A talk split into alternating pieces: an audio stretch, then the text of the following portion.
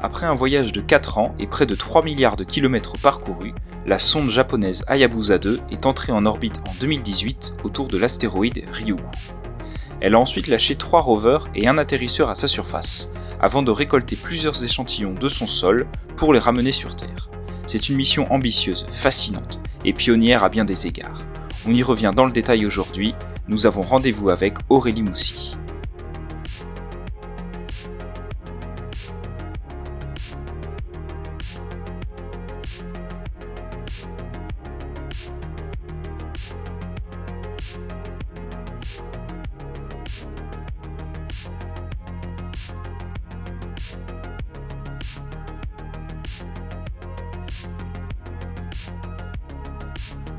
Aurélie Moussy, bonjour. Bonjour. Alors vous travaillez au CNES, euh, l'agence spatiale française depuis 2007. Vous êtes docteur en astrophysique, spécialisé en météorites et débris orbitaux. C'est bien ça. Avant toute chose, merci d'être euh, présente aujourd'hui avec nous pour nous parler d'une mission que, que je trouve personnellement absolument fascinante, une mission de la JAXA, l'agence spatiale japonaise, Hayabusa 2, à laquelle ont participé notamment le CNES et la DLR, l'agence spatiale allemande. À ce titre, vous étiez euh, chef de projet de la mission Hayabusa 2 Mascot, on va en reparler tout à l'heure. Alors Hayabusa 2, en une phrase, c'est une mission euh, d'étude et de collecte d'échantillons du sol d'un astéroïde qui s'appelle Ryugu et qui est situé en gros entre l'orbite euh, de la Terre et celle de Mars. Alors pour commencer, Aurélie Moussy, euh, peut-on déjà rappeler ce qu'est un astéroïde et peut-être comment on le différencie d'une comète? Alors, ça paraît simple comme question au départ et plus on avance, moins la réponse nous paraît évidente à, nous dans le domaine. À l'origine, la distinction entre météorite et, euh, et comète euh, se faisait du point de vue de la composition et de l'activité. Donc, en gros, un astéroïde, c'est un ensemble de roches, métaux et eau, de la même manière qu'une comète, mais avec beaucoup moins d'eau, de glace qu'une comète. Et, donc, euh, on avait la différence euh, assez claire entre guillemets, pour nous dans le passé. Euh, dès lors que la comète, euh, en se rapprochant du Soleil, avait une activité cométaire. Donc elle a une queue, c'est ce qu'on appelle la queue des comètes, euh, mhm. parce que elle se, la glace se sublime en, en, se réchauffant, et donc il y a une traînée derrière, derrière cette comète. Donc c'est comme ça qu'on différencie euh, une comète et un astéroïde. Et puis plus on en apprend sur les astéroïdes, plus on se rend compte que finalement ils sont très variés, et il y en a certains qui, qui sont composés de beaucoup plus d'eau que ce qu'on pensait. Et, et, inversement, il y a des comètes avec moins d'activité. Donc c'est un peu la, la, frontière est de plus en plus mince. Par contre, les deux ont été formés en même temps. Euh, donc sont des restes du système de la formation du système solaire. Donc des, des morceaux qui n'ont pas pu donner euh, des planètes, en gros, pour faire simple. Est-ce que c'est pour ça qu'on dit qu'on a certains astéroïdes, notamment, qui ont une activité euh, cométaire? Exactement. C'est euh, et d'ailleurs euh, la mission récente, on en parlera peut-être tout à l'heure, euh, américaine d'Osiris Rex, qui est allée observer un astéroïde Bennu, euh, a également euh, vu des, des morceaux d'astéroïdes s'échapper de l'astéroïde, donner lieu à un certain type d'activité. Donc là, c'est toute la question se pose mhm. de où on met le curseur. Et en tant que chercheur, quel est l'intérêt euh, d'étudier ces astéroïdes et qu'est-ce qu'ils peuvent nous apprendre notamment sur le, sur le système solaire? Alors en fait, on est, on est des archéologues, en gros, pour faire simple. Juste euh, l'échelle de temps est beaucoup plus grande encore que celle des archéologues classiques. Et donc comme eux, on cherche euh, des reliquats du passé, des choses qui n'ont pas trop bougé avec le temps et qui pourraient nous donner des indices sur, euh, sur ce passé. Et, et, les comètes et les astéroïdes ont cette chance-là. Ce sont des, bah donc, comme je le disais, des, des, reliquats de la formation du système solaire, mais qui ont très très peu bougé depuis cette formation. Donc on a, on a presque des témoins euh, de, cette époque, de, il y a 4,5 milliards d'années. Donc ça nous intéresse particulièrement parce qu'on on, on cherche, on est un peu euh, monomaniaque, un peu obsessionnel, et on cherche à comprendre comment s'est formé le système solaire et comment est apparue la vie sur Terre. Et, on suppose que toutes, les réponses à ces questions euh, peuvent être trouvées en partie grâce à l'observation des astéroïdes et des comètes. On pourrait les comparer quasiment à des, à des, à des fossiles en fait de, de la période primitive du, du système solaire Exactement, exactement. C'est tout à fait ça. Ouais. Alors Hayabusa, ça veut dire faucon pèlerin en, japonais. Ça, je l'ai vérifié sur internet hein, parce que je parle pas japonais. un faucon qui a fait un, long voyage puisque la sonde, elle a été lancée en, 2014 et qu'elle a rejoint sa cible, donc Ryugu, en, en, juin 2018 après environ 3 milliards de kilomètres euh, parcourus. Donc c'est des projets au très long cours, forcément, puisqu'on est euh, dans l'espace. Euh, une question un peu personnelle, qu'est-ce que ça fait de travailler sur des projets euh, comme cela? Qu'est-ce qui se passe durant ces, ces, longues phases en tant que chercheur? Est-ce qu'on est qu'on attend simplement? Est-ce qu'on stresse un peu? Est-ce qu'on travaille malgré tout tous les jours sur la mission d'une manière ou d'une autre? Alors la réponse est oui, on travaille tous les jours sur la mission. Euh, et par contre, oui, la, et encore, euh, Hayabusa 2, donc la croisière n'a duré entre guillemets que 4 ans et demi. Euh, sur Rosetta, avant que tout le monde connaisse, ça a duré plus de 10 ans. Donc, euh, contrairement à ce qu'on s'imagine, on n'est pas à attendre euh, en, enfin, en, bossant sur d'autres d'autres missions pendant ce temps-là. En fait, on utilise ce temps de croisière très long pour imaginer tous les scénarios, scénarios possibles à l'arrivée, parce qu'en fait, ce sont des corps qu'on connaît très peu. En général, quand la mission est lancée, on n'a pas grand-chose sur euh, la cible. On, sait à peu près sa forme, à peu près sa taille et sa position, bien sûr, pour la rejoindre, mais c'est un peu, c'est à peu près tout. Donc, euh, donc on est obligé euh, de, de faire presque de la dividation. On est obligé de d'étudier plein, plein, plein de scénarios y compris les scénarios catastrophes, parce qu'on sait d'expérience que s'il y a un scénario catastrophe possible, c'est celui-là qui va se présenter. Donc on, on, étudie tous les cas de manière à être euh, le plus près possible à l'arrivée, parce que effectivement on a plusieurs années de préparation, mais après en général les opérations sont très courtes. C'est sur quelques heures, quelques jours, quelques mois quand on a de la chance. Et donc on n'a pas le temps de, de se poser ces questions, de savoir comment réagir si ce scénario arrive quand on est dans le vif du sujet. Il faut avoir prévu tout à l'avance. Donc c'est ce qu'on fait pendant ces années avant.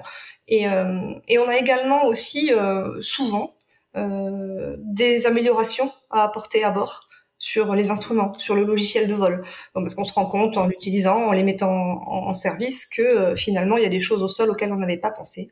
Et donc on continue à faire évoluer le, système. Et bien sûr, on a rarement, en tout cas les scientifiques avec qui je travaille ont rarement une seule mission euh, en, vue et donc participe euh, euh, à d'autres missions, même si c'est qu'en tant qu'invité ou, en support. Mais euh, en général, d'autres missions sont aussi en même temps dans, nos tablettes. Très bien. Euh, Hayabusa 2, ça semble assez logique, c'est la deuxième mission Hayabusa. la première a permis de rapporter pour la toute première fois des échantillons du sol d'un astéroïde, c'était en 2010. Est-ce qu'on peut revenir brièvement sur cette première mission? Ah oui, oui, alors c'était une épopée cette mission. Euh, nos collègues japonais, euh, je, je, pense, ont, ont, mangé leur pain noir euh, bien avant d'avoir le pain blanc. En fait, ils ont... cette mission était très ambitieuse, avait pour but de, de, de, déjà tester certains, certaines technos et de rapporter des échantillons donc d'un astéroïde d'un autre type que celui de, de Ryugu. Euh, mais ils ont un peu rencontré tous les problèmes qu'on peut rencontrer lors d'une mission spatiale. Donc ça a été euh, compliqué. Euh, la, la, descente vers l'astéroïde de manière autonome a, a été euh, difficile, donc ils ont tiré les leçons pour la mission suivante. Et, euh, et, une fois la collecte réussie, même si le système de, de collecte a été également, finalement, on s'est rendu compte qu'il n'était pas hyper adapté à ce qu'on voulait, donc ça n'a pas marché à hauteur. Ils ont récolté de la, la, matière, mais très peu. Donc ils ont amélioré également ce système pour la mission Hayabusa 2. Et, et, quand ils ont, quand on a pensé que tout était enfin euh, résolu, que la collecte était faite et que le il y avait plus qu'à retourner sur Terre, finalement, euh, il y a eu beaucoup de pannes à bord. Aïe. Beaucoup de, de problèmes. c'était, c'était l'épopée là jusqu'au bout. Euh, et du coup, le retour de la capsule sur Terre s'est fait, je crois, de mémoire trois ans plus tard que ce qui était prévu initialement à cause de, de toutes ces galères, bon, qui ont rendu la mission d'autant plus intéressante. C'est, c'est, je, je crois que d'ailleurs ça a dû convaincre mes collègues japonais d'absolument en refaire une deuxième après pour euh, pour, pour, pour effacer ça. Quoi. Donc euh, donc je, je, crois que de mémoire, on a récupéré 1540 et quelques particules. Mais quand on dit particules, c'est, c'est même pas des grains de poussière, c'est des microns. D'accord. C'était, c'était, ça a l'air de rien, mais bon, ça a quand même été un gros, un gros exploit. Ok. Et que permet le retour d'échantillons sur Terre par rapport à une analyse euh, sur place? Qu'est-ce qu'on peut faire en plus avec des, avec des échantillons qu'on ramène chez nous? Alors il y a plusieurs choses. Il y a, il y a tout d'abord euh, sur place. En général, on peut pas amener, on n'a pas beaucoup de place à bord des satellites. On, a, on est obligé d'amener des, des, choses assez miniaturisées. Euh, donc forcément moins performantes que ce qu'on pourrait avoir au laboratoire où on peut se permettre d'avoir euh, des microscopes et des spectros qui prennent euh, toute une pièce avec leur machinerie. donc déjà, ramener sur Terre, ça permet d'avoir une précision telle qu'on n'aurait pas sur place. Et puis, euh, et, puis on peut aussi euh, faire des analyses ce qu'on appelle destructives. Donc euh, on peut, si, une fois que l'échantillon a été observé sur Terre, si on veut le chauffer pour essayer, pour voir quels quel gaz sont produits, si on veut le soumettre à toutes sortes de tortures pour comprendre la structure, on peut plus facilement le faire au sol que sur place. Mais sur place, c'est quand même indispensable parce qu'on a une échelle un peu plus macroscopique, donc on voit l'échantillon dans son contexte et, euh, et on a une réalité terrain qu'on n'aurait pas sur place, à, à terre. Quoi. Ouais, d'accord, ouais, très bien. Alors ça nous amène doucement du coup vers la mission euh, Hayabusa 2. Euh, la première question sur ce sujet, c'est déjà euh, le choix de la cible. Pourquoi Ryugu en, en particulier? Alors, en général, le choix de la cible, euh, c'est bah, c'est assez pragmatique. On a une date de lancement possible. Donc, on regarde en fonction des trajectoires des, des objets, donc des astéroïdes, euh, qu'on peut rencontrer à proximité de la Terre. En fait, on cherche un géocroiseur. Ce qu'on appelle un géocroiseur, c'est un astéroïde qui a une orbite qui croise celle de la Terre, de manière à rendre le rendez-vous plus facile, parce qu'on n'a pas des masses de carburant euh, à y à, y consacrer. Et, et, donc on cherche dans la famille de géocroiseurs qu'on peut rencontrer celui qui qui, qui, qui permet un rendez-vous le plus simple, le plus rapide possible. Euh, donc là, ça réduit déjà pas mal les possibilités. Et après, dans le cas de, de Hayabusa 2, euh, on avait une contrainte supplémentaire qui était de trouver un astéroïde de ce qu'on appelle le type carboné, euh, parce qu'on voulait une, un type de composition particulière qui nous intéressait, parce que plus ancien, peut-être plus représentatif de, de, la matière primordiale du système solaire. Et donc là, ça réduit encore le, le pool, et on finit par n'avoir plus qu'un ou deux candidats euh, qui, en général, euh, se, se, se choisit de lui-même. Quoi. La mission Hayabusa 2, elle va beaucoup plus loin que son, prédécesseur. Euh, à regarder un peu la liste des instruments qui sont à l'intérieur, c'est une sorte de, couteau suisse. Honnêtement, c'est assez impressionnant. Euh, euh, Est-ce que vous pouvez nous détailler un petit peu euh, les, instruments qui sont embarqués à bord de, la sonde? Alors, à bord de la sonde, il y a tout d'abord ce qui est indispensable pour la navigation et pour, euh, euh, l'arrivée. Il y a trois caméras, tout d'abord, sur la sonde elle-même. Alors, euh, c'est indispensable parce que quand je vous dis, comme je vous ai dit, quand on part, on connaît pas du tout l'astre, on connaît pas du tout l'astéroïde. Donc la première étape quand on y arrive, donc là on y est arrivé mi 2018, la première étape c'est d'en faire une cartographie détaillée, d'essayer d'en avoir un modèle physique le plus précis possible pour préparer l'atterrissage. Euh, parce que maintenant qu'on n'a pas de carte, c'est un peu difficile de savoir où on veut atterrir. Donc les caméras sont, sont là pour ça. Euh, ensuite, on a un, un, un, infra, un imageur infrarouge, thermique en fait, qui permet d'avoir une cartographie détaillée de la température de surface. Et donc ça, ça permet d'avoir des, des, idées, des, des, soupçons sur la, la, densité du sol, sur la structure du sol, de la face. En fait, quand on a une, une visualisation de, de l'évolution de la température de surface avec le temps, on, on a des idées en, en, procédant par analogie avec la Terre sur, euh, sur la, la, composition de la, de la surface elle-même. Et on a enfin un spectro infrarouge qui là permet d'avoir euh, de manière un peu plus détaillée une composition de la surface. Et donc là, ce qui nous intéressait particulièrement sur Yogu, c'est les zones hydratées, les matériaux avec de l'eau.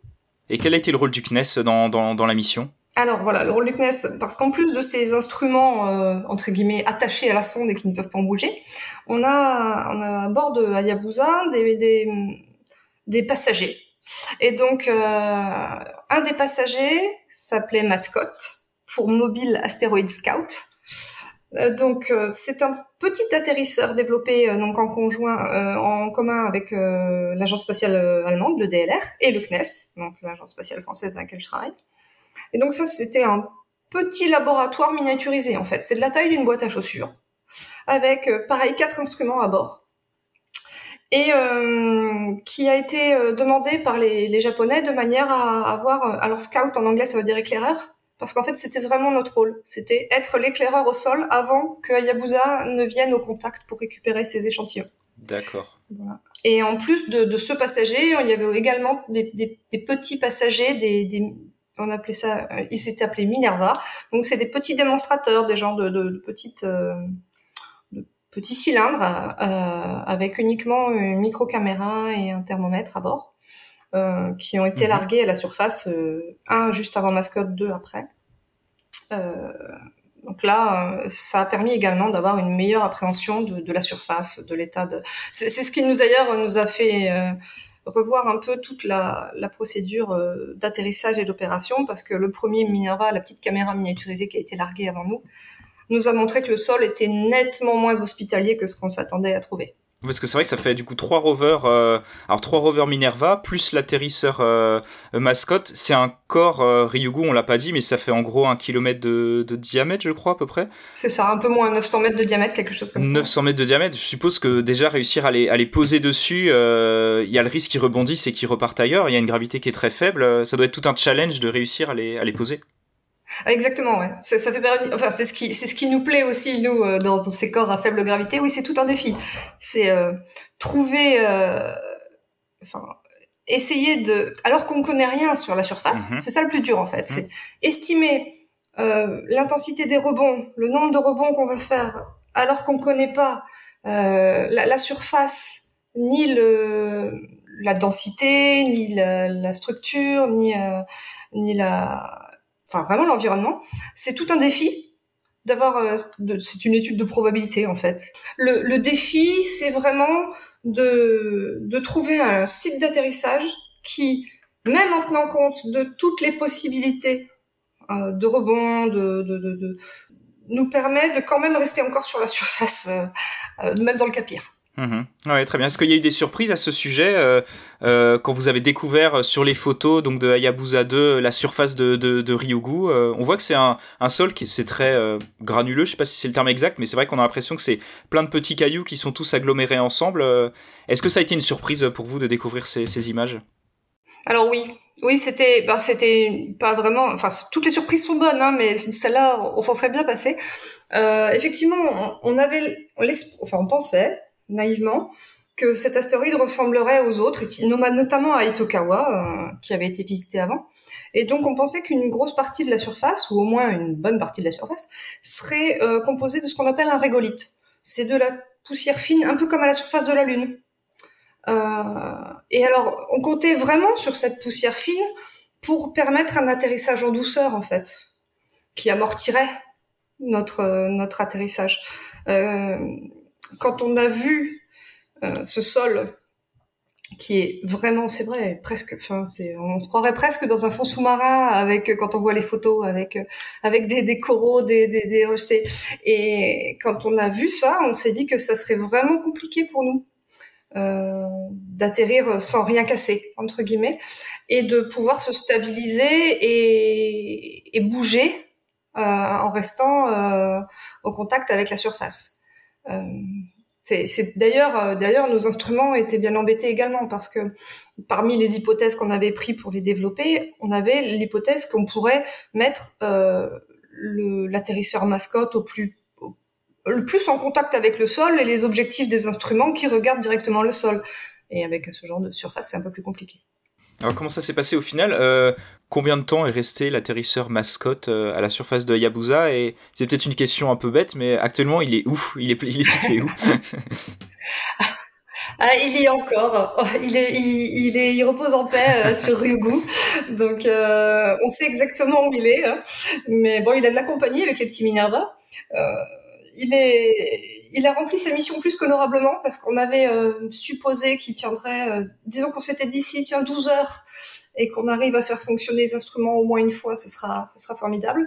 Et puis il a duré finalement, la batterie a duré 17 heures et on a pu faire fonctionner les instruments plusieurs fois pour certains. Donc c'était un gros succès en termes de, robustesse et d'opération. Euh, mais malheureusement, oui, on était vraiment contraint par, euh, par la place qu'on avait à bord et par le, budget également. Hein. Donc, on a emporté la, la, batterie était l'unique moyen de, de, de, fourniture de puissance. Donc, bah, comme une pile chez vous quand elle est quand elle est vide, il n'y a plus rien à faire. Ça fait loin pour aller changer les piles en plus là-bas. C'est ça. Euh, vous disiez tout à l'heure que les, rovers servaient euh, en partie d'éclaireurs de, un petit peu pour le travail de collecte euh, d'échantillons. On va pouvoir aller doucement vers ce, vers ce sujet. Il y a plusieurs collectes qui se sont faites. Vous allez peut-être pouvoir me, corriger, notamment une qui est particulièrement impressionnante, où on a en fait déposé une, une charge explosive pour récupérer un, un échantillon du sous-sol de l'astéroïde. je crois que là encore c'est une première. Est-ce qu'on peut rappeler comment ça s'est passé, Aurélie Moussi? Oui, là, c'est vraiment une première. C'est vrai qu'on est presque dans de la science-fiction. Hein. On s'imagine, euh, on est, on est dans Armageddon là. Alors, euh, c'est, je suis d'accord. En plus, je pense que les, les médias n'ont pas énormément parlé non plus, alors que c'est vraiment impressionnant ce qui a, ce qui a pu être fait. En, en fait, euh, l'idée derrière tout ça, c'était de, de deux choses. De en créant un cratère artificiel à la surface de Ryugu, de pouvoir aller, comme vous l'avez dit, euh, chercher du, de la matière plus profondément, donc moins impacté par l'environnement spatial, donc plus, plus, plus intact, entre guillemets, pour nos analyses euh, physico-chimiques, mais aussi, en créant ce cratère, d'essayer de, de, déduire des propriétés euh, sur le sol donc euh, la, la cohésion des grains, la, densité du sol. En fait, on, peut, avec une profondeur de cratère, un diamètre de cratère, essayer d'en tirer des choses sur, euh, sur, le, sur le sol lui-même. Et donc, pour ce faire, il y a un petit dispositif qui est embarqué, un impacteur qui, fait, qui faisait 2,5 kg au total. En gros, il, y a, il est composé de 2 kg de cuivre, donc ça c'était le, le projectile et 500 euh, grammes, enfin le reste avec la charge explosive. Alors pourquoi du cuivre? Parce que comme ça, euh, bah, c'est facile à, avoir un matériau très pur comme ça. Euh, bah, c'est déjà facile à, ne pas le mélanger entre guillemets avec avec la matière une fois qu'il est au sol que ça a explosé. Et alors l'explosif n'a en fait, ça n'a pas explosé au sol. C'est un peu plus compliqué que ça. La, sonde Hayabusa 2 est, euh, est arrivée au-dessus de la, zone ciblée, a largué son projectile. Alors, à 500 mètres d'altitude, je crois, de mémoire, à peu près. Euh, et puis, euh, à, environ 300 mètres du sol, la charge explosive explose. Et donc, ça largue le projectile à distance, en fait. Il n'y a que le projectile qui, qui, touche le sol, avec une vitesse énorme causée par l'explosion, la déflagration et crée ce, ce, ce, cratère. Alors, bien évidemment, le satellite, euh, on est on est kamikaze, mais pas à ce point quand même. Donc, le, satellite n'est pas resté euh, juste au-dessus de la zone euh, pendant l'explosion. Il allait se mettre entre guillemets à l'abri de l'autre côté de l'astéroïde. Mais euh, bah alors, le problème de, de, de cette activité, c'est qu'on ne peut pas voir euh, l'impact. Et donc, pour pallier à ce, à ce souci, une caméra, une caméra miniaturisée a été larguée en même temps que la charge explosive, juste après. Et donc a filmé, entre guillemets, le, a filmé l'explosion et l'impact du projectile et a transmis les images euh, par euh, onde radio euh, à la sonde avant de, de, de, finir dans l'espace. Donc c'est assez, ouais, ça demande une, une synchronisation de, de, beaucoup de choses. Et, Bon, et en plus, c'est amusant, on va pas se cacher. Ensuite, la sonde est venue donc récupérer les, les, échantillons euh, derrière en, s'approchant, euh, en faisant du touch and go, c'est ça En s'approchant, euh, en touchant l'astéroïde C'est ça. Ensuite, ensuite, il y a toute une phase où la, la, sonde revient plusieurs fois au-dessus de la zone pour bien localiser l'endroit de l'impact et, et, et regarder où on peut atterrir le plus facilement possible. En fait, au départ, euh, quand ça a été prévu dans les cartons avant de partir, on pensait, euh, une fois que le cratère formé, la sonde irait se poser euh, dans le cratère pour collecter les échantillons. Seulement, vu la, vu la surface du sol, vu le, vu le, vu, le, l'état de surface, vu les rochers qu'il y avait partout à la surface, il a fallu revoir un peu la copie. Et finalement, la sonde s'est posée, a touché euh, le sol juste à côté du, bord du cratère, euh, qui était la zone jugée la plus sûre pour pas que ces panneaux solaires euh, puissent risquer d'être endommagés lors du touch and go. Je suppose que, vu les distances, comment ça se passe pour se transmettre des commandes à la sonde Est-ce qu'elle agit avec une certaine autonomie pour, par exemple, se rapprocher, pour se relever, récupérer les échantillons comment, comment ça fonctionne exactement? Alors oui, c'est tout le défi aussi de ces missions lointaines. Quand on va vers un astéroïde ou une comète, on a une durée de transmission, du, un temps de transmission du signal de la Terre vers, la, vers le satellite qui est très long. Euh, donc on, doit, en fait, il y a certaines actions qu'on peut pas euh, faire avec une boucle, ce qu'on appelle une boucle avec le sol classique.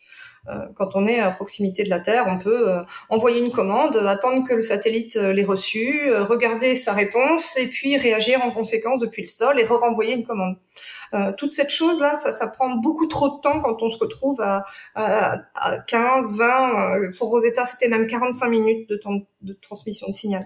Donc, on a beaucoup de choses qui sont faites en autonome à bord mais on a quand même la possibilité de réagir en cas de problème. Enfin, on a des, ce qu'on appelle des points de reprise, des points de, décision, où euh, on peut quand même tout arrêter ou revoir la, stratégie si on se rend compte que, que, que, que ça part en vrille.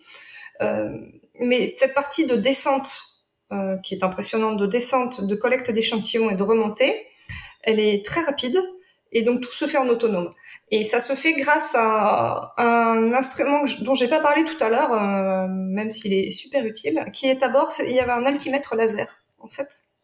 Il y a, un, toujours un altimètre laser à bord de Hayabusa 2 qui permet d'estimer la distance au sol euh, en temps réel en fait, et qui permet à la sonde de s'ajuster, d'ajuster de, sa vitesse euh, et de, de, de, toucher le sol de manière sûre en fait. Avant, la, avant les phases de, de, touch and go, on lance un petit, un petit réflecteur au sol, une petite bille métallique, euh, qui permet de, de, voir exactement la distance précise au sol. La sonde peut toute seule estimer, euh, estimer sa distance par rapport au sol de, de l'astéroïde.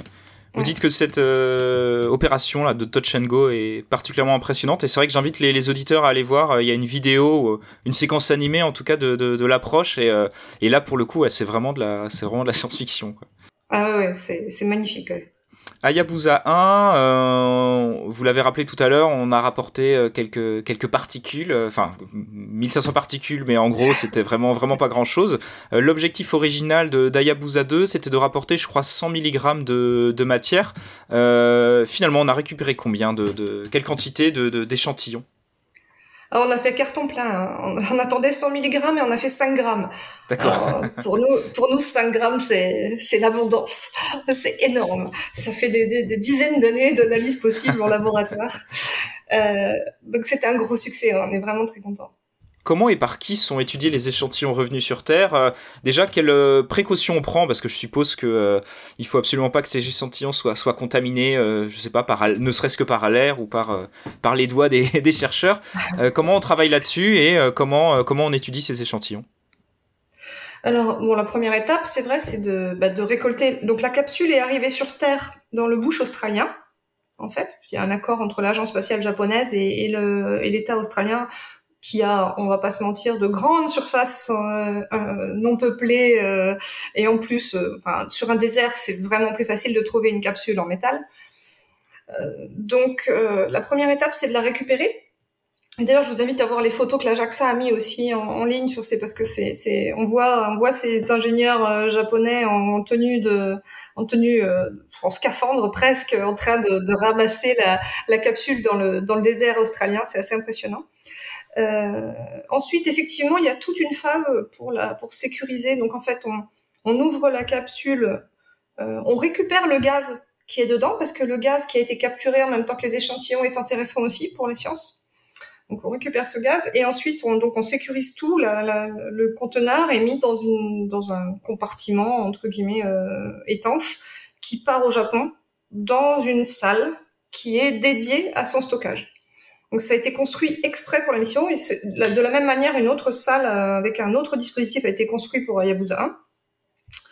Euh, et ça permet d'avoir les échantillons stockés. Enfin, la capsule, le, le conteneur n'est pas ouvert du tout avant d'être dans cette enceinte euh, stérile, euh, contrôlée, euh, ultra sécurisée euh, dans, dans, le laboratoire dédié.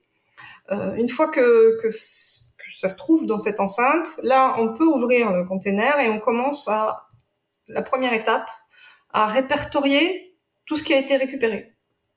Donc là, euh, il s'agit de, de, faire un, un, catalogue, entre guillemets, de tous les grains récupérés. Il y en a un paquet, là, sur 5 grammes. Il a fallu revoir un peu les stratégies, d'ailleurs, parce que quand on pense analyser 100 mg et qu'on se retrouve avec 5 grammes, ça, ça, ça perturbe un peu le, le process.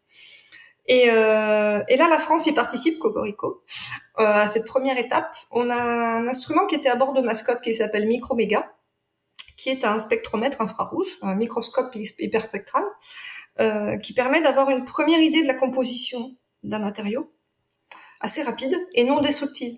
Il y a juste avoir une image. C'est vraiment donc on risque pas de polluer l'échantillon, on risque pas de le dégrader, on risque pas voilà. Contrairement au microscope électronique à balayage où souvent il faut euh, recouvrir l'échantillon de, de, matériaux particuliers pour voilà. Là il y a rien à faire, juste une image.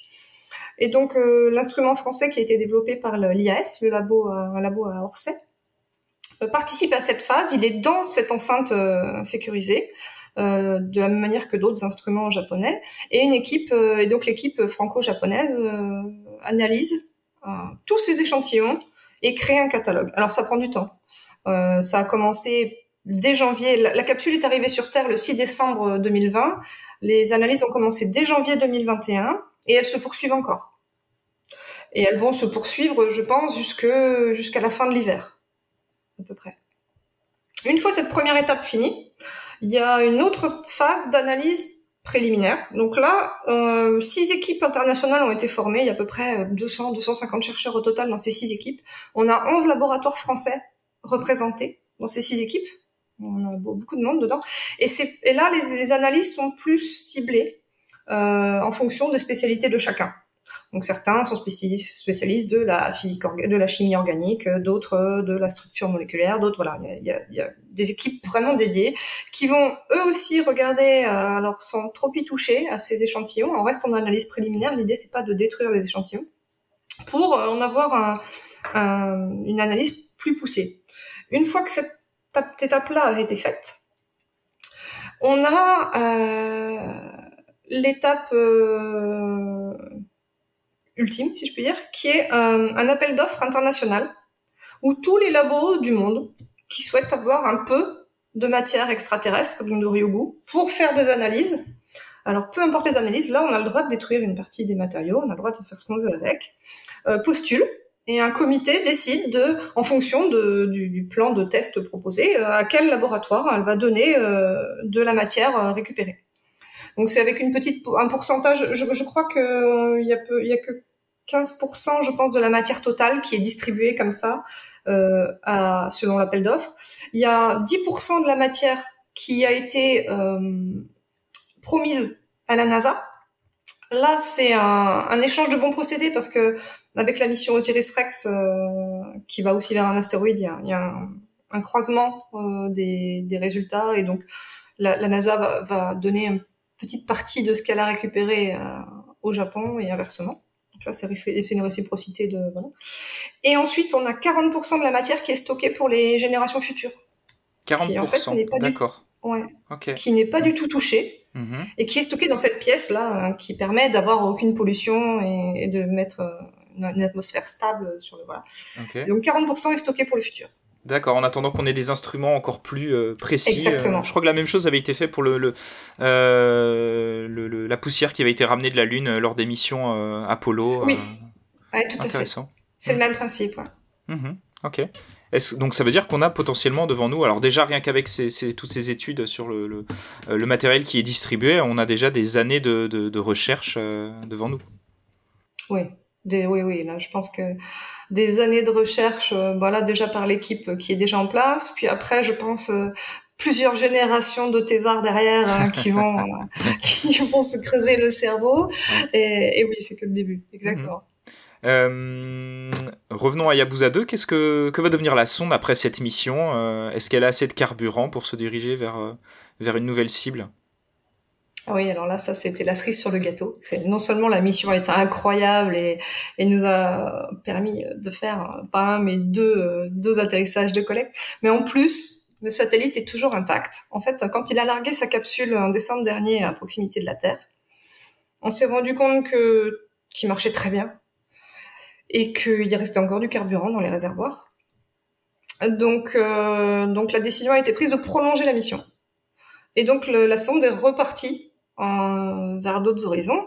Et là, une cible a été choisie. Donc là, il s'agit d'un petit astéroïde, mais qui tourne très vite, euh, qui s'appelle, pour l'instant, il aura un nom plus sexy dans le futur, mais pour l'instant, il s'appelle 1998 KY26. Bon, et, euh, et donc, euh, on va le retrouver, entre guillemets, en juillet 2031. D'accord. Ah, ouais, ouais. Ok. Donc, dans, 10 ans à attendre. dans 10 ans. Ok. Alors, ça prend 10 ans parce que, parce que pour atteindre, pour atteindre la cible, je crois qu'on doit faire 6 fois le tour, euh, le tour du, du, du Soleil. Euh, en, en, élargissant à chaque fois euh, un peu euh, l'orbite, euh, parce qu'on n'a pas, avec les, les, propulseurs à bord de Hayabusa permettent pas d'y aller en direct. On est, on, est, obligé de faire des économies d'énergie.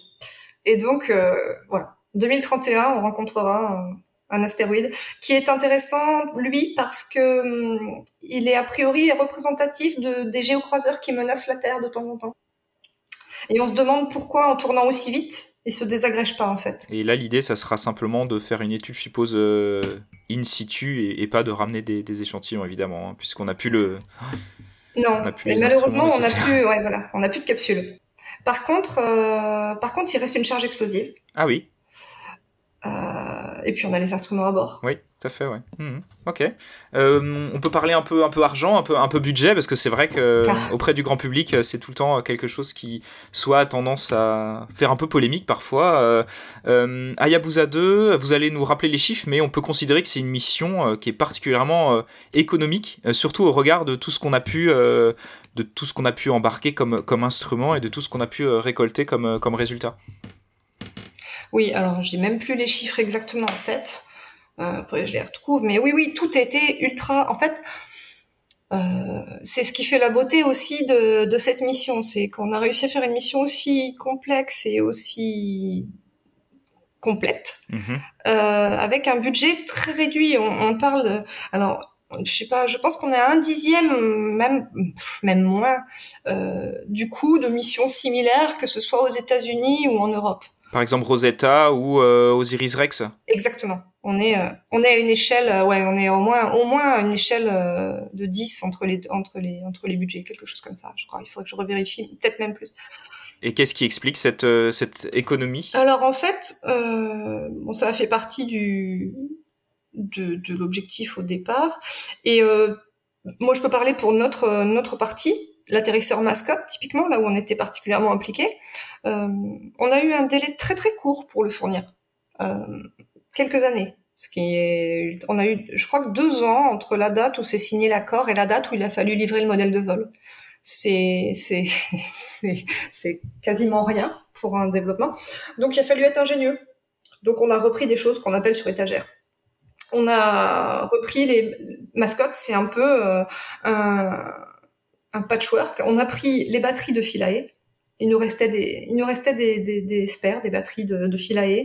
Il nous restait euh... Philae qui est euh, l'atterrisseur euh, qui euh, aborde Rosetta, ouais. Mhm. Tout à fait. Donc il y avait déjà, enfin les batteries avaient déjà fait leur preuve. En plus, on a l'avantage en prenant des choses qui ont déjà volé, d'avoir déjà eu les validations, mhm. les... elles ont déjà fait leur preuve, donc on connaît aussi le mode de fonctionnement. Ça, ça fait gagner beaucoup de temps et beaucoup d'argent en, en test. Euh, on a repris euh, donc les instruments à bord de, de, de ont été des choses qui étaient. On n'est pas parti sous des nouveautés. On est parti sur des choses qui avaient déjà volé, qu'on a fait évoluer un petit peu, mais qu'on n'est pas reparti d'une page blanche. Et je pense que la même philo a été euh, utilisée pour pour le satellite en fait lui-même, pour la sonde. Les, les, Minerva également, les petits les petits les petits rovers là dont on parlait tout à l'heure, ont été des suites en fait de ce qui avait été sur Hayabusa 1. Euh, les technos. Donc en fait, toutes les technos légèrement évoluées, mais ont été inspirées de, de, choses qui avaient déjà fait leur preuve. Et ça a réduit énormément le coût. Vous l'avez évoqué plusieurs fois, la mission Osiris-Rex de la NASA, elle s'est placée en, orbite en 2018 autour de, l'astéroïde euh, Bennu. Euh, elle a prélevé également plusieurs échantillons de son sol et devra les ramener sur Terre d'ici 2023. Euh, Je suppose que vous avez suivi cette mission. vous considérez qu'elle est vraiment complémentaire à, à, 2 Ça permet d'avoir deux échantillons d'astéroïdes différents Oui, alors en fait, c'est vrai que c'est un concours de circonstances qui a, fait que les missions sont parties quasiment en, à peu près synchrone. Et en fait, c'est deux missions jumelées, si je puis dire. Bon, la communauté internationale spécialiste des astéroïdes est quand même pas énorme. Et donc, euh, beaucoup de scientifiques se retrouvent impliqués dans, dans les deux missions. Euh, les, les, cibles, les, les, astéroïdes ciblés, donc Bennu et Ryugu, sont très similaires. Bennu est beaucoup plus petit, mais il a quasiment la même forme, la même structure que, que Ryugu. Et, euh, et, donc très vite, c'est fait un partenariat en fait. Dans, dans l'équipe Yabusa 2, il y avait des membres représentants de, de, de, la mission euh, NASA, et inversement, dans la mission NASA, il y avait, voilà, il y a eu, euh, il y a eu de l'échange de compétences aussi. Nous, l'équipe Osiris Rex est venue nous voir euh, au CNES pour parler un peu de, de ce qu'on avait fait en termes de sélection de sites d'atterrissage pour Rosetta avec l'atterrisseur Philae pour essayer de s'inspirer un peu des, des, des procédures. Et alors, alors, on va pas se mentir, tout ce travail euh, en partenariat, euh, euh, bon enfant où on cache pas la copie et où on est tous, on est tous frères, ça a surtout pu se faire aussi parce que les deux astéroïdes étaient très similaires et on était tous les deux dans la même galère. Ah oui, ok, très bien. Hmm. Ça aide. Oui, bien sûr, ouais. Ok. Euh, au-delà de la mission Yabusa 2 mascotte, vous avez également travaillé sur euh, donc les missions euh, Rosetta sur la comète Chury, Curiosity et Insight sur, sur Mars. Qu'est-ce que vous ressentez quand vous pensez à ces sondes, à une partie de votre travail qui, qui, qui vous survivra là-haut et survivra probablement à l'humanité Est-ce que ça aide à relativiser le, le quotidien? Alors, je pense qu'avant votre question, j'y avais jamais pensé, parce qu'il reste. Parce que c'est vrai qu'on on choisit pas les, enfin, personnellement, en tout cas, euh, je choisis, je choisis mes missions au feeling, entre guillemets.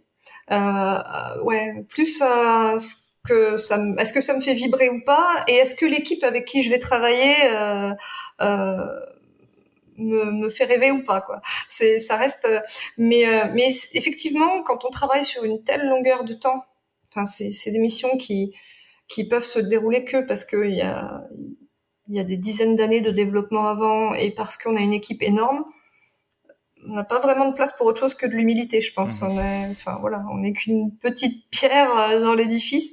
Euh, mais bon, c'est vrai que ça fait ça, ça, fait quelque chose à chaque fois. Mmh. Les, les ouais les atterrissages, les ouais ça fait ça, ça me fait attraper des cheveux blancs à chaque fois en tout cas. Qu'est-ce qui vous a emmené vers le vers le cosmos? Bonne question. C'était il y a tellement longtemps. Euh, je me suis jamais. En fait, je pense que c'est la curiosité, mais je pense que c'est pour tous ceux, pour toutes les sciences, la réponse est la même. Je pense. C'est la curiosité. C'est essayer de comprendre. C'est. Je pense que étant plus jeune, je devais saouler mon entourage avec toutes mes questions et que et qu'un travail où on s'en pose à longueur de temps. Euh, c'est ce qui plaît. Je crois c'est parfait. Ouais. Euh, sur, sur quelle mission Sur quoi est-ce que vous travaillez en ce moment? Est-ce que vous êtes, je suppose, toujours sur, sur Yabusa 2 donc oui, bah, du coup, j'ai la chance d'avoir la mission qui s'est prolongée jusqu'en 2031, donc je, je vois, puis je suis des analyses d'échantillons.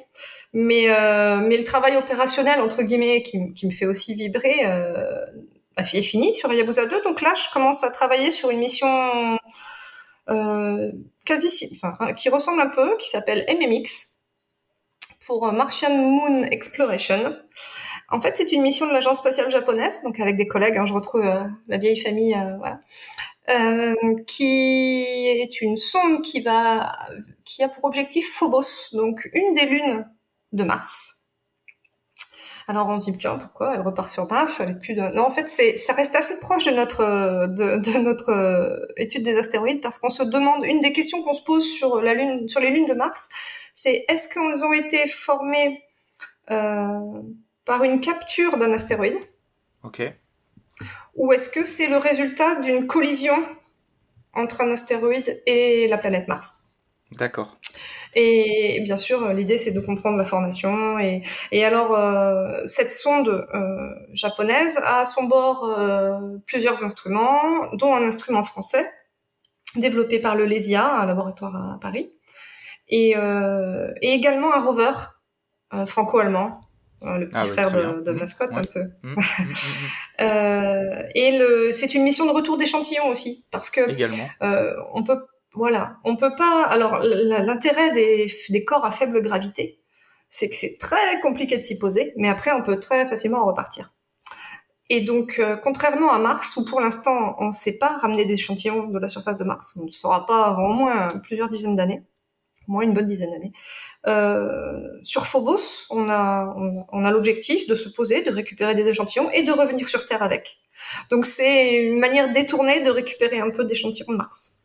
Ok, ouais, c'est, ça, ça donne envie. C'est prévu pour, euh, c'est prévu pour quand? Oh, c'est prévu, le lancement est prévu en 2024, donc c'est pratiquement demain. D'accord. Relativement Euh, proche, ouais. Et puis, euh, ouais, relativement proche. Et, et donc là, la croisière va être beaucoup plus courte, vu que Faut compter six mois de voyage, c'est ça?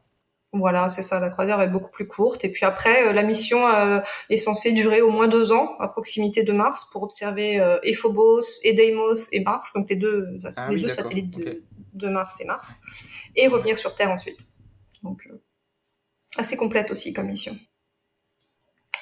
Voilà. Et je travaille également sur une autre mission vers des astéroïdes qui s'appelle ERA. Donc là, c'est une mission européenne. Donc ERA comme la déesse, hein. Euh, qui a pour objectif, euh, qui est à peu près dans les mêmes échelles de temps, et qui a pour objectif euh, un astéroïde double. Donc là, c'est deux petits astéroïdes qui se tournent autour. Et euh, qui fait la suite d'une mission américaine que je vous invite à suivre, qui s'appelle DART. Alors comme une fléchette hein, en anglais. Euh, et en fait, cette mission va décoller en fin de cette année, je crois, euh, pour aller euh, impacter un astéroïde. Donc en fait, là, l'idée, c'est de d'impacter l'astéroïde de ce système double et de voir si on a euh, une, un impact sur son orbite. Est-ce qu'on arrive à légèrement dévier l'orbite? Est-ce qu'on arrive quel, est l'impact? Voilà. Alors c'est une mission qui fait partie du programme de protection planétaire euh, de la NASA et donc de l'Europe. Mais bien sûr, euh, à bord de cette sonde, on a deux, deux CubeSats européens qui seront embarqués, plein d'instruments, et donc on espère faire pas mal de science aussi. D'accord. Ouais, intéressant. L'idée, c'est vraiment la, la protection de, de la Terre et de faire un essai, entre guillemets, de pouvoir euh, modifier l'orbite d'un, astéroïde qui pourrait être potentiellement euh, dangereux, quoi. Tout à fait, ouais. Exactement. intéressant. Euh, est-ce qu'il y a d'autres missions d'exploration spatiale sur lesquelles vous, vous ne travaillez pas qui, qui vous enthousiasment particulièrement? Ouais, je dirais toutes les missions. Euh, alors je vais pas, je suis pas trop dans l'air du temps, mais je suis, plus fan des missions robotiques très lointaines que des missions humaines fi- finalement. Euh, mais euh, c'est très personnel. Donc je sais qu'en ce moment il y a, la mission Dragonfly par exemple des États-Unis qui qui va euh, avec un drone euh, observer Titan, donc un satellite de Saturne. Donc là là c'est aussi pour moi ça, ça fait rêver ce genre Ah de ouais, mission. Euh, voilà. C'est la première fois qu'on, approchera Titan, enfin, en tout cas, euh, sur place depuis euh, la mission Cassini-Huygens. Euh, donc c'est vrai que c'est, prometteur. Il y a la mission JUICE également euh, de, de l'ESA, qui est un peu... Un peu... Il y a la mission de Juice, ouais, j'ai des collègues qui travaillent sur la mission de Juice, ouais, comment j'ai pu oublier, oublier. Pardon Carole si tu m'écoutes. Euh, et euh, ouais, il y a, il y a, il y a, il y a des, ces, ces missions-là, lointaines, qui, qui sont vraiment finalement de l'exploration pure et simple. Euh, ça, ça me fait rêver, ouais. Ok, très bien. Euh, c'est devenu euh, la question rituelle de fin d'émission. Euh, Aurélie Moussi, est-ce que vous auriez un conseil culturel à partager avec nos, nos auditeurs? Ah. À part Armageddon, bien sûr. Alors, plus sérieusement, euh, bah, j'en ai peut-être deux. Alors, je sais pas, ça dépend de quand ce sera diffusé. Mais euh, cette année, c'est 30 ans de la fête de la science. Donc, euh, alors, du coup, ça sera peut-être déjà passé pour ceux qui sont en France, mais pour les dom-toms, c'est en novembre, donc vous aurez peut-être encore la chance de voilà. Et, euh, et avec pour les 30 ans, il y a pas mal de- d'expos et de et de, de conférences et, et de, de choses organisées. Donc là, ça, ça, je vous invite à, à regarder les programmes détaillés. Et puis, euh, alors, c'est difficile de choisir un livre parce que je passe mon temps à les dévorer, euh, mais mais je pense que pour ceux qui sont fans de science-fiction et qui se sont qui sont toujours restés sur leur fin euh, après le film de, Kubrick, 2001 Odyssée de l'espace, hein, parce que moi je me pose toujours la question du monolithe, qu'est-ce qu'il vient faire dans cette histoire? Je vous invite à lire le livre 2001 Odyssée de l'espace d'Arthur C. Clarke de 1968, qui est toujours extrêmement d'actualité et, et, qui, et qui, je trouve, euh, est beaucoup plus facile à comprendre que le film. Ah oui, moins, moins, moins nébuleux peut-être, euh, moins cryptique que le, que le film. C'est ça, moins philosophique je pense. Ouais, ouais, ouais, ouais. Mais je crois qu'il y a des suites également euh, qui sont plutôt, plutôt sympas euh, du livre. En plus, ouais. ouais, ouais. Qui permettent de prolonger un peu le, un peu le plaisir. Ouais. Exactement. C'est parfait. Euh, encore une fois, merci Aurélie Moussi pour nous avoir fait voyager auprès de, Ryugu, pour nous avoir présenté de manière aussi euh, complète cette, euh, cette incroyable mission. Comme d'habitude, on va se quitter en musique avec un titre de Sun Forest, qui est un groupe de folk psychédélique des années 60. Le morceau s'appelle Overture to the Sun. les amateurs de Kubrick le reconnaîtront sans doute puisqu'il est présent sur la bande originale du film Orange Mécanique. merci à tous pour votre fidélité et à très bientôt pour un nouveau rendez-vous dans la Lune.